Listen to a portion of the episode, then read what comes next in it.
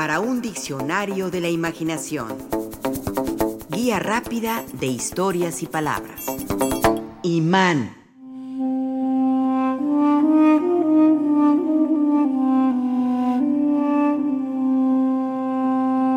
Por supuesto, se trata de un mito, pero es atractivo e interesante.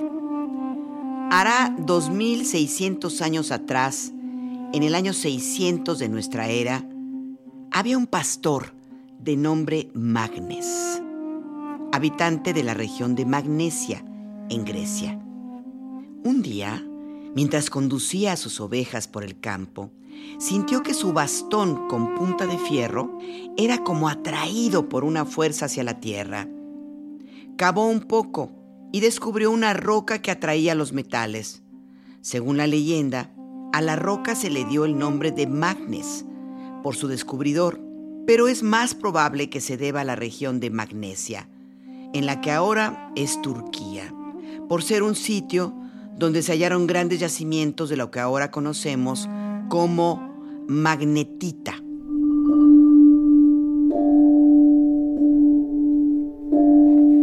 A la magnetita la llamamos magneto pero de manera más coloquial le decimos imán. Se trata de un metal de color negruzco, opaco, que tiene la propiedad de atraer el hierro, el acero y otros cuerpos en menor medida, como el cobalto, el níquel y el aluminio. La palabra imán es de origen francés. Imán. Hay quien asegura que proviene del verbo amar. De hecho, en términos simbólicos, por tratarse de una piedra que atrae, como se lee en el libro ilustrado de símbolos y mitos de Miranda Bruce Mitford. Por sus características magnéticas, se le atribuyen poderes relacionados con el sexo. En la Grecia antigua se creía que un hombre podía asegurar la fidelidad de su esposa al colocar una piedra imán debajo de su almohada mientras dormía. En sánscrito, el nombre de este mineral significa el que besa. En chino, la piedra del amor. En realidad, en términos etimológicos, la palabra imán se relaciona con la palabra diamante. Proviene del griego adamantos, que significa indomable. Según nos informa el lingüista Ricardo Soca, esta palabra estaba formada por el prefijo privativo griego a y el verbo daman, que es domar, vencer, lo que significa que consideraban al magnetismo tan invencible como el diamante. La palabra pasó luego al latín adamas, adamantis, y no llegó al romance inicialmente como adiamant.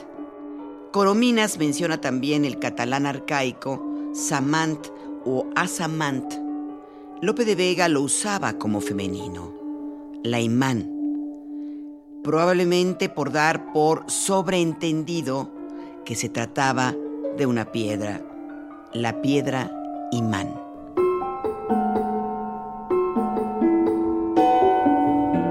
Además de atraer metales, los imanes tienen otra propiedad, la de apuntar al norte, de manera más específica, al norte magnético de la Tierra.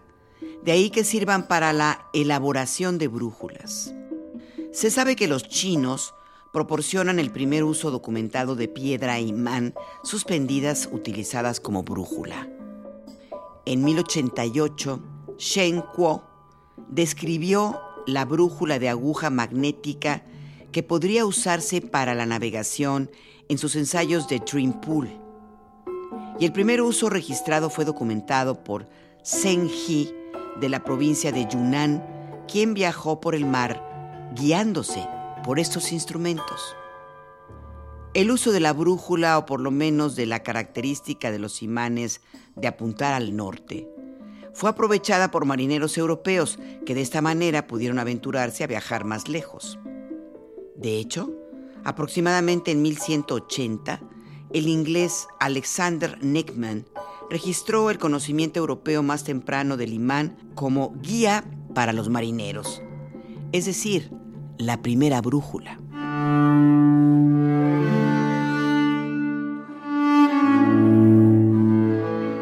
Hacia el siglo XVI, el uso de los imanes se había difundido y permitían las exploraciones de otros confines.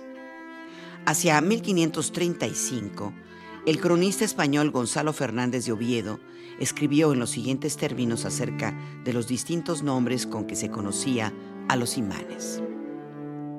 Las agujas de marear están cebadas y compuestas con la virtud de la piedra calamita, que vulgarmente en Castilla llamamos piedra imán, de la cual y de sus propiedades hacen gran mención los naturales y la nombran por diversos nombres, la llaman magnate, hematite, siderita e iracleón. Es de diversas especies o géneros esta piedra. Una es más fuerte que otra y no todas las calamitas son de un color y la mejor de todas es la de Etiopía, la que se vende a peso de plata.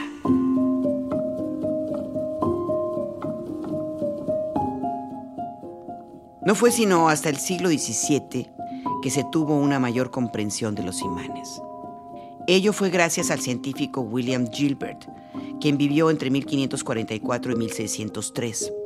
Fue médico jefe de la reina Isabel I de Inglaterra y durante los últimos 20 años de su vida se dedicó a estudiar todo lo que se conocía sobre dos piedras singulares, el imán y el ámbar.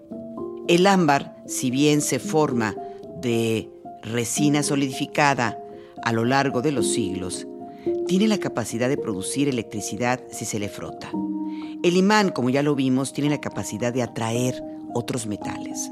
William Gilbert publicó en Londres en el año 1600 su libro De Magnete, donde aborda el tema de sus estudios en torno a los imanes.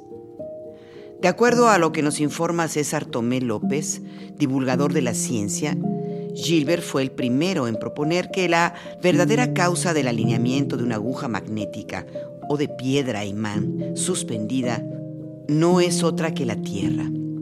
Ella misma es una gigantesca piedra imán y por lo tanto puede actuar sobre los materiales magnéticos. Gilbert realizó un experimento muy sencillo e ingenioso para comprobar que su hipótesis no estaba desencaminada. Tomó una piedra imán de considerables dimensiones y la talló hasta convertirla en una esfera. Pudo observar que cuando colocaba una pequeña aguja imantada sobre la superficie de la esfera, se comportaba como lo hace la aguja de una brújula en los diferentes puntos de la esfera terrestre.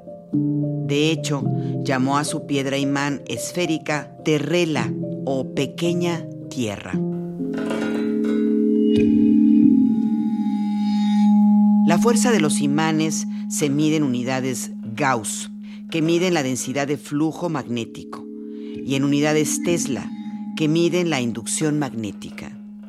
Como simple curiosidad, los imanes más poderosos del mundo se encuentran en el Laboratorio Nacional de los Álamos, Nuevo México, y en la Florida State University. Tienen imanes que pueden alcanzar 100 y 45 teslas, respectivamente. El laboratorio de los Álamos genera campos que duran solo unos segundos, pero el imán de la Universidad de Florida puede mantener su campo magnético mientras tenga energía.